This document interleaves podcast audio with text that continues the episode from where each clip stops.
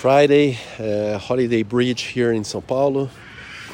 Uh, I just played a tennis game early in the morning, uh, singles, really intense, one hour, 20 minutes, running a lot and having fun. Uh, great. Uh, it was really big effort, which is great as always uh, for the mind and for the body. So very good to do that uh, before an interesting uh, week ahead. Let's see how it goes.